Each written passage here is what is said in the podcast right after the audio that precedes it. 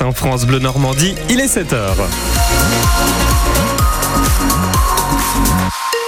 Lors de vos infos, Elodie Touchet sur la route, ça circule très bien ce matin. Qu'en est-il du temps? Eh bien, ce sera gris et pluvieux encore pour aujourd'hui avec des températures qui restent douces, 8 à 10 degrés ce matin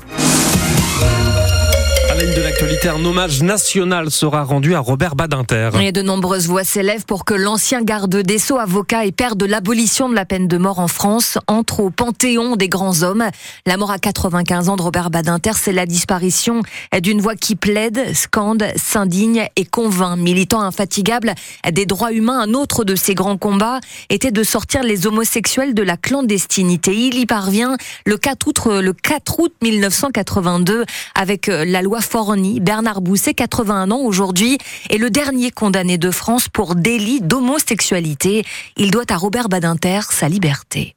Il a travaillé pour la liberté. Pour euh, nous qui attendions cette loi depuis des années, c'était une liberté qui était acquise pour nous homosexuels qui étaient opprimés, emprisonnés et on vivait vraiment caché avec la peur au ventre en permanence. Donc euh, pour moi, ça a été une grande délivrance et aujourd'hui, je suis franchement ému et c'est triste. Il était pour la liberté, il était pour la justice. C'était vraiment un très grand personnage d'État. Pour moi, il est au panthéon des grands hommes. Et sur cette éventuelle panthéonisation de Robert Badinter, Emmanuel Macron précise qu'il aura l'occasion de s'exprimer lors de l'hommage national qui sera rendu à l'ancien garde de des Sceaux, la vie et les combats de Robert Badinter qui sont à retrouver sur francebleu.fr. Au Proche-Orient, à l'extrême sud de la bande de Gaza, la ville de Rafah est ce matin visée par des frappes israéliennes.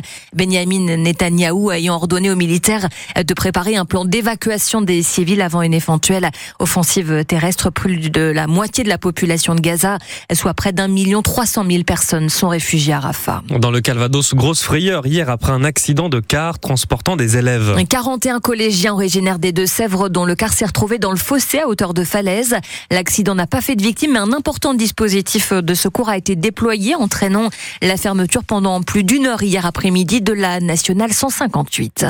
2027 sera l'année de la Normandie. En Europe, c'est le vœu de la région qui entend célébrer dans trois ans le millénaire de la naissance de Guillaume le Conquérant. Un événement populaire et festif dont les contours restent encore à affiner. Parmi les projets avancés hier par Hervé Morin, un documentaire sur Guillaume le Conquérant ou encore un itinéraire culturel en Europe.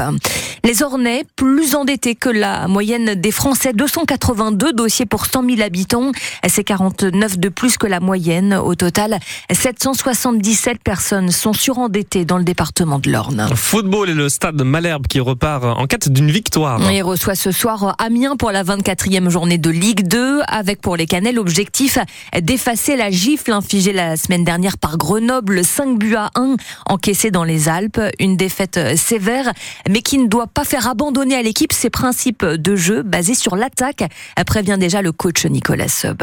Pour déséquilibrer une équipe, il faut entreprendre des choses, il faut créer du surnombre, il faut proposer des choses différentes pour proposer un jeu qui amène des situations favorables. Maintenant, ça n'empêche pas l'équilibre, ça n'empêche pas d'être solide défensivement. Moi, pour moi, le match presque parfait, mais on n'a pas marqué, c'est trois. On a pris des risques, enfin, on a pris des risques. On a joué au foot, on a mis à mal cette équipe, on s'est créé un bon nombre d'opportunités pour scorer et on n'a jamais été mis en danger face à cet adversaire-là. Donc ça, c'est un bon exemple. Je ne vais pas empêcher les joueurs par rapport à leur qualité de s'exprimer. Je pense notamment à nos latéraux où on est toujours en train de se questionner sur euh, leur capacité à bien défendre, mais je ne vais pas leur enlever quand même la capacité à bien attaquer aussi. C'est une arme chez nous. Val et Ali sont des joueurs qui sont susceptibles d'apporter le surnombre, de faire des passes décisives, d'amener de la vitesse dans les couloirs. Je ne vais pas les empêcher. Maintenant, euh, il y a un équilibre à trouver sur euh, quand il y en a un qui attaque, l'autre doit rester en position et ainsi de suite. Et puis d'autres joueurs à être euh, alertes sur euh, la capacité à notre équipe à continuer à bien défendre quand nos latéraux attaquent.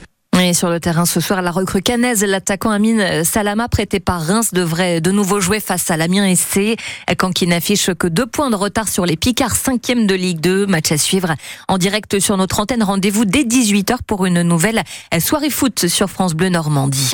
Le camp BC remporte le match au sommet de la Nationale 1 de basket. Les Canets, troisième, ont battu le deuxième Saint-Vallier hier soir 96 à 72. Le dernier match de la phase régulière se déroulera vendredi prochain à nouveau à domicile contre Besançon. En rugby, deuxième match du tournoi des Six Nations et match crucial pour le 15 de France cet après-midi en Écosse. Le match du rebond pour les Bleus qui ont perdu vendredi dernier face à l'Irlande. Match à suivre sur France Bleu à partir de 15h15 cet après-midi. Et un triomphe aux victoires de la musique hier soir. Celui de Zao de Zagazan, la jeune chanteuse de 24 ans, a raflé quatre trophées, album, chanson originale, révélation scène et révélation féminine. Il fait toujours beau au-dessus des nuages, mais moi si j'étais un oiseau, j'irais danser sous l'orage. La symphonie des éclairs qui a donc euh, remporté hier soir le trophée de la chanson originale aux victoires de la musique. Aya Nakamura remportait la victoire de l'artiste féminine et Yamé celle de la révélation masculine. La météo 100% locale avec Edifice.